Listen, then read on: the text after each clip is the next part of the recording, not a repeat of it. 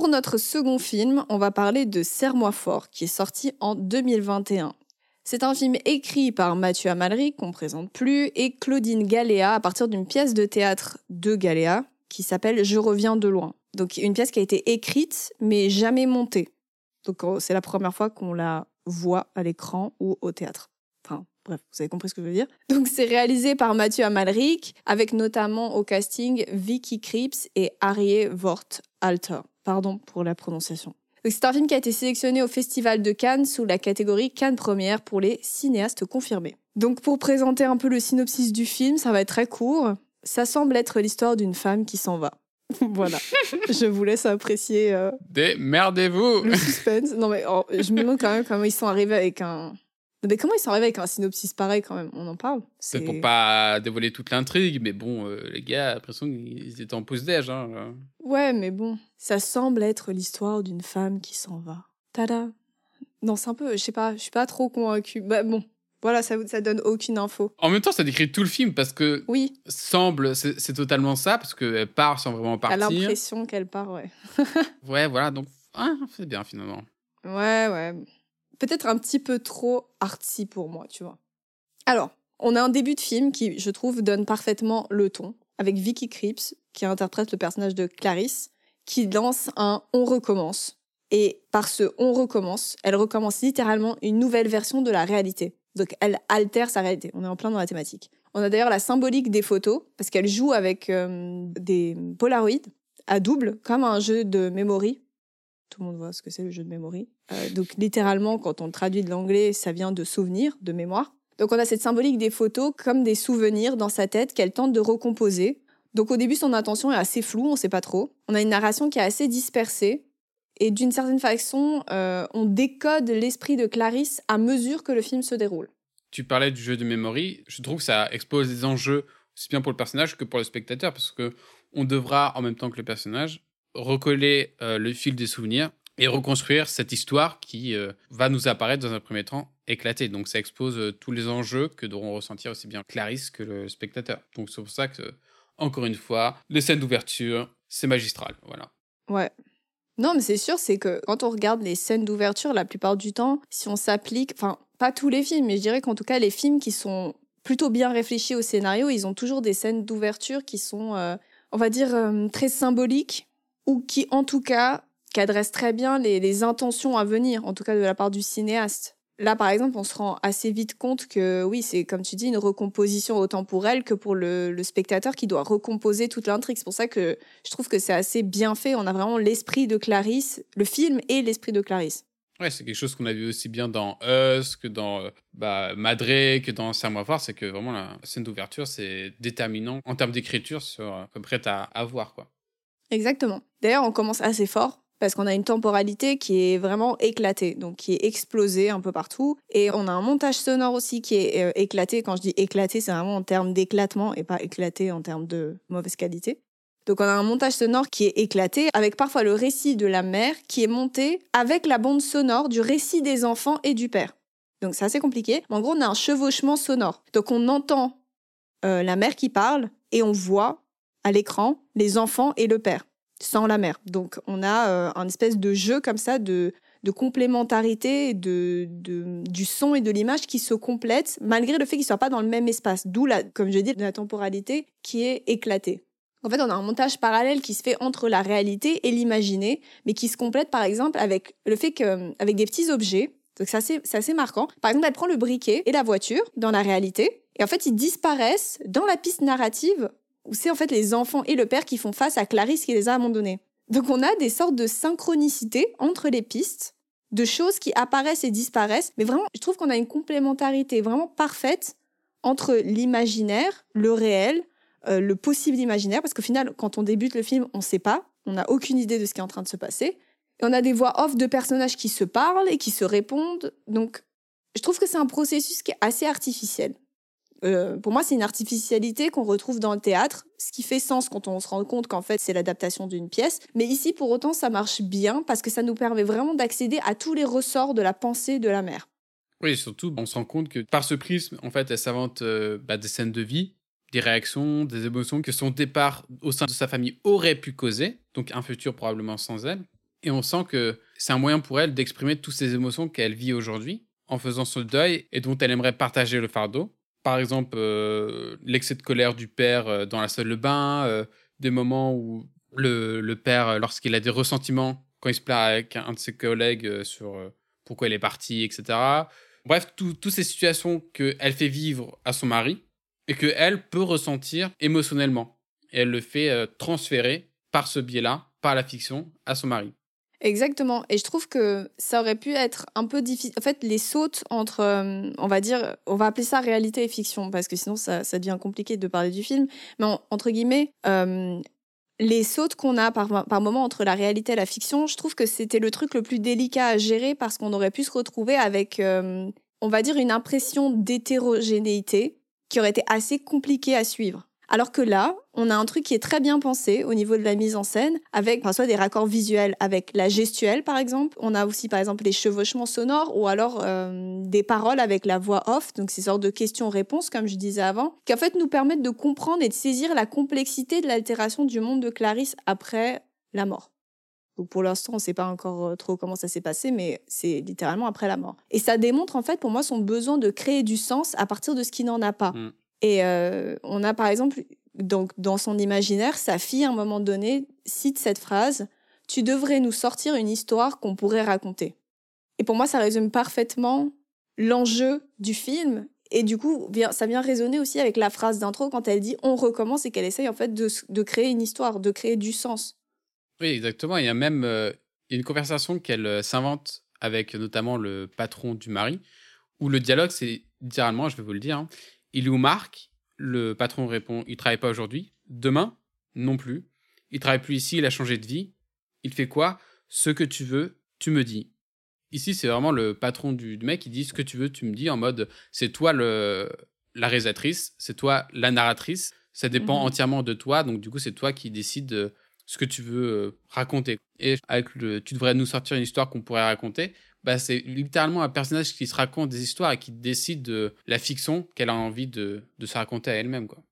Oui, et surtout, on a du coup ces raccords qui viennent pour moi lier la matière abstraite de son esprit. Donc au début, on a même du mal à savoir ce qui est vrai ou ce qui est imaginé. Personnellement, je n'arrivais pas à faire la différence entre les deux. Pour moi, il y avait peut-être même pas juste deux pistes qui étaient vraies et une qui était imaginée. C'était peut-être les deux étaient peut-être un mélange en fait. Et euh, bon, après ça se, ça se clarifie par la suite.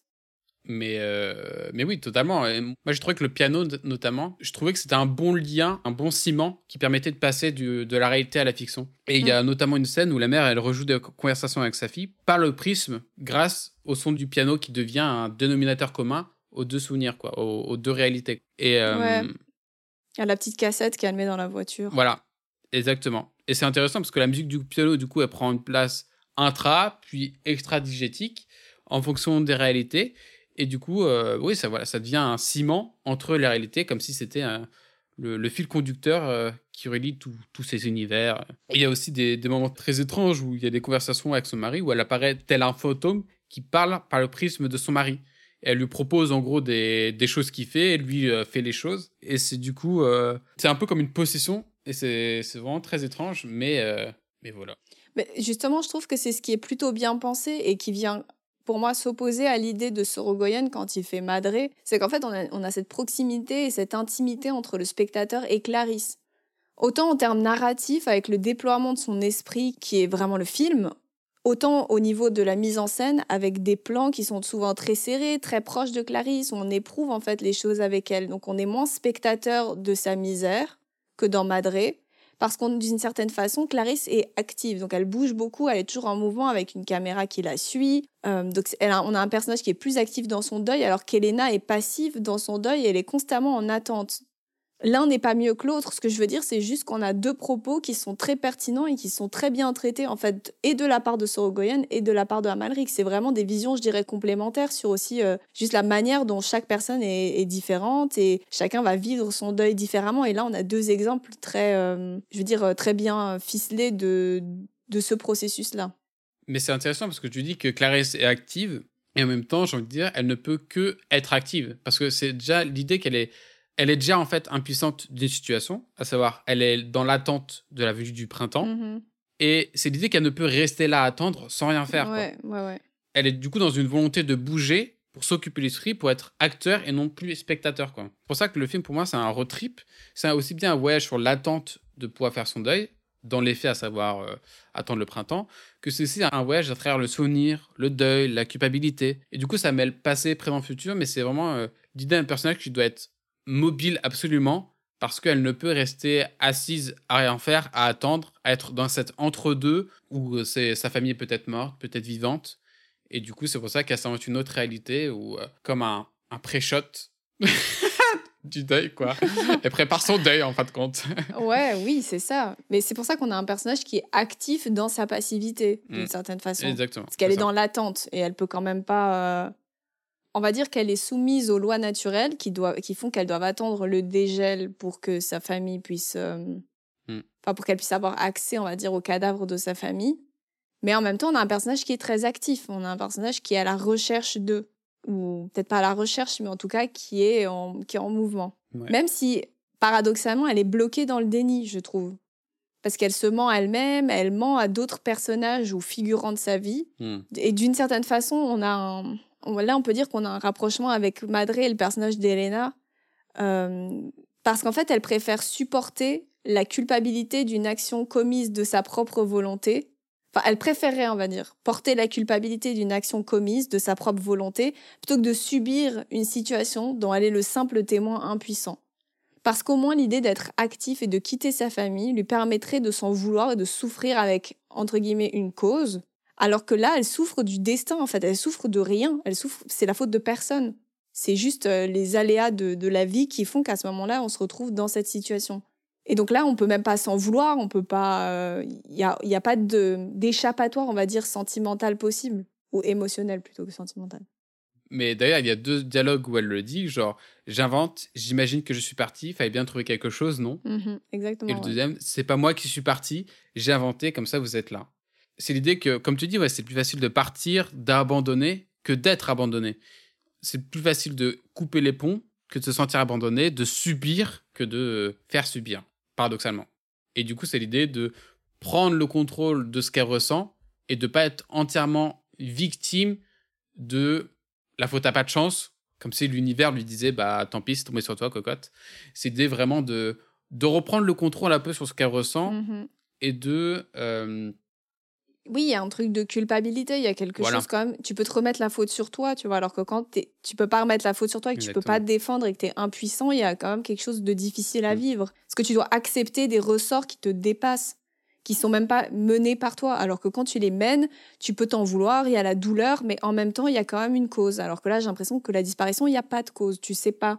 Tu es, dans, t'es dans cette chose euh, incertaine. euh. Mais bon, justement, on va dire que euh, c'est aussi toute l'idée du, processus que traversent les deux femmes. Et d'ailleurs, on se rend vite compte que la réalité, elle les rattrape assez rapidement. Enfin, la réalité, ou on va dire euh, même la vérité. Et par exemple, pour euh, Clarisse, c'est quand elle voit une image de montagne sur la télé dans le, dans le bar où elle est. Puis là, on a une troisième piste narrative qui s'ajoute, qui est la vraie version des faits. Donc celle où euh, Clarisse, ses enfants et son mari partagent enfin physiquement la même, euh, la même piste euh, narrative, enfin, on va dire la même piste visuelle. Donc, contrairement à avant, où on avait le père et les enfants sur euh, une piste narrative et celle de la mère toute seule. Et, euh, et en fait, le film, pour moi, c'est vraiment l'esprit de Clarisse avec cet entrelacement d'histoires, de versions à la temporalité complètement euh, éclatée, de déni, des sensations, des sentiments, avec apparemment des parasites dans l'histoire qu'elle se raconte, avec des images de la vérité, donc la montagne, la piste de ski, on a même des skis aussi à un moment donné, dans le garage. On Mm, a elle qui dit à son mari de partir sans elle parce qu'elle travaille, jusqu'à ce qu'elle finisse enfin par se rendre compte, et elle le dit littéralement, ça marche plus mon truc, ça ne marche pas. Et là où Elena dans Madré se perd dans le néant, bah, on a le personnage de Vicky Krieps qui explore les potentialités de ce qui aurait pu être en attendant le printemps pour que la réalité revienne et en fait arrêter de se perdre dans des histoires. Ouais, c'est exactement ça. Et je pense que ça sert aussi aux spectateurs parce que, bon, moi, la première fois que j'ai vu, j'avais presque rien compris, hein, je vous l'avoue. hein. Ouais. Et euh, paradoxalement, en fait, on a toutes les pièces du puzzle pour comprendre le film, enfin la finalité, à savoir que la famille est morte. Mais la manière dont c'est éparpillé nous fait comprendre, comme le perso, que bah, du coup, ça alterne notre réalité et donc notre vision des choses de cette histoire. Parce qu'au début du film, on comprend que euh, cela fait deux mois, donc sans doute qu'ils sont morts. Elle parle de son fils et de sa fille au passé et au présent, et que parfois cela arrive euh, de les voir, donc c'est très étrange. Mais comme tu dis, il y a les indices euh, de, au niveau de la neige, la montagne et tout, où on voit les skis dans le garage, il y a des vues de montagne enneigées mmh sur la télé. il y a un moment très drôle, enfin très drôle, un moment très triste, hein, où elle plonge sa tête dans un bac de glace de poissonnier avant de s'évanouir.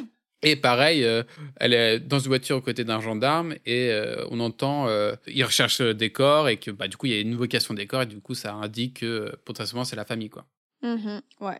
Mais d'ailleurs, je trouve qu'au final, on se rend compte qu'on accède en fait également à un phénomène assez intéressant dans son esprit, c'est la mise en recul du deuil chez le personnage de Clarisse. Parce qu'en fait, elle se met même à imaginer la manière dont ses enfants et son mari en fait procéderaient au processus du deuil. Donc en fait, elle est même plus seule dans son deuil parce qu'elle imagine la manière dont eux vivraient le deuil de elle, par exemple, qui disparaît ou qui, ou qui part. Et on, se rend compte qu'on retrouve là les étapes du deuil dont on parlait dans l'intro, avec par exemple la colère et l'obsession du père qui parle que d'elle et qui veut se débarrasser entièrement d'elle après. Euh, et on a le petit Paul qui dit euh, T'as jeté maman et qui souffre vraiment ouvertement du manque et de la tristesse. Et en même temps le personnage de la fille qui semble vraiment distante, dans une sorte de déni. Et en même temps, elle se met à chercher un modèle et à lui ressembler comme si justement elle, elle sentait qu'elle avait plus ce personnage de mère à qui s'identifier. Et donc, elle va vraiment essayer de se reconstruire sur euh, un, autre, euh, un autre modèle, quoi, une autre vision euh, féminine qu'elle qu'elle pourrait trouver. Et d'ailleurs, je, bah, je trouve qu'en cela, c'est un processus un peu inconscient de Clarisse, de guérison pour le deuil, parce que elle aime à comparer sa fille à Martha Agrich, une pianiste, je crois, mmh en la grimant ainsi avec des cheveux blancs et tout. Comme si sa fille devait trouver un autre modèle, une mère de substitution. Et c'est mhm. comme si c'était un message qu'elle se disait elle-même en mode euh, faut commencer à avancer quoi. Et, d'ailleurs quand Clarisse pense à ça, c'est lors du visionnage d'un documentaire où c'est la fille qui raconte l'histoire de la mère. Dimension méta, euh, on, est ah dans, on est dans Inception là. Et du coup, euh, ah. Et du coup, on est vraiment dans cette un peu comme dans Madrid, dans ce truc inconscient de vouloir commencer à, à guérir, commencer à, à penser l'après quoi. Et c'est par le prisme de sa fille, mais je pense que ça indique en même temps sur euh, ce qu'elle ressent elle-même, mmh paradoxalement. Oui, je pense qu'en fait, il y a pour moi, les gens de sa famille et le deuil qu'ils vivent, eux, dans, dans l'histoire fictive, pour moi, c'est une manière aussi de d'elle-même mettre une sorte de concrétisation sur euh, son deuil à elle. Mmh. Parce que euh, je trouve que quand on pense au deuil, on a en fait cette, cette idée de, de processus qui est hyper mentalisé, qui se passe vraiment en intérieur et souvent à l'intérieur de sa tête ou de son esprit. Alors que, par exemple, dans les deux films, pour moi, on a quand même une idée de vraie physicalité du deuil et le fait de vivre la disparition de la présence de l'autre par le corps et la sensation autant que par l'esprit. Par exemple, on voit Clarisse qui est dans une recherche de sensations, par exemple quand elle gratte la neige parce qu'elle peut pas aller retrouver les corps et qu'elle doit attendre la fonte des neiges, on la voit gratter la neige sur la voiture et on la voit même à travers le pare-brise. Mm. Elle boit pour oublier, euh, elle met la tête dans la glace, comme tu l'as si bien dit, elle conduit pour fuir physiquement. Enfin, physiquement, elle est bloquée par l'impuissance, le fait qu'elle doive attendre la nature, enfin la nature des choses, quoi, qu'elle doive suivre ce cours-là. Et c'est comme si son esprit qui avait la bougeotte tentait de compenser par le mouvement ce qu'elle elle ne peut pas faire. Donc on a toutes ces, euh, toutes ces divagations de, de l'esprit. Oui, c'est exactement ça. C'est comme si elle son corps était prêt à avancer, mais que cela ne mhm. lui était pas encore permis.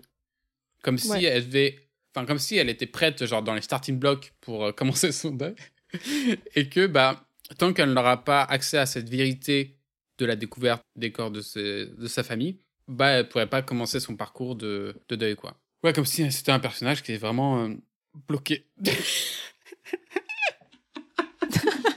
mais oui, mais c'est ça, c'est un personnage qui est.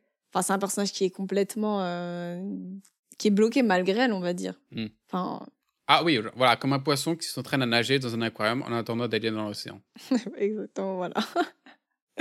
Et donc, plus on avance vers la fin, moins les images sont pour moi concrètes. Donc, plus on va, je trouve, vers une forme d'abstraction de l'espace, de la temporalité. On a notamment un passage avec cette fille, qui n'est pas sa fille, mais qui est en fait la projection physique qu'elle donne à sa fille, qui va à Paris dans un train de construction de l'usine du père et qui arrive au concours ensuite, la changement d'espace, changement de costume. Enfin, là, on, arrive vraiment à une sorte de. C'est comme si toutes les pistes qu'elle avait avant commençaient à fusionner en une et que ça donnait cette espèce de d'énorme je sais pas comment dire ça, d'énormes abstractions de, de, son esprit et, et qui paradoxalement en fait va lui permettre de se clarifier et de déconstruire lentement tous les mythes qu'elle s'est fait pour arriver en fait à la, à la fin du, dire, du processus et de permettre sa reconstruction.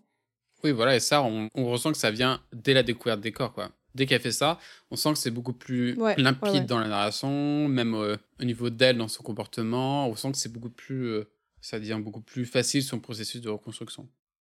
Ouais, et d'ailleurs, la fin, elle arrive vraiment comme une boucle parfaite avec le début du film, où elle dit on recommence, et cette fois, elle est plus avec ses polaroïdes qu'elle retourne, donc elle a laissé tomber complètement cette idée de altération de la réalité, de reconstruction et d'invention de l'histoire. Et cette fois, elle part. Et là, on a pour moi le, le mental et le mouvement du corps qui sont à nouveau coordonnés, on va dire.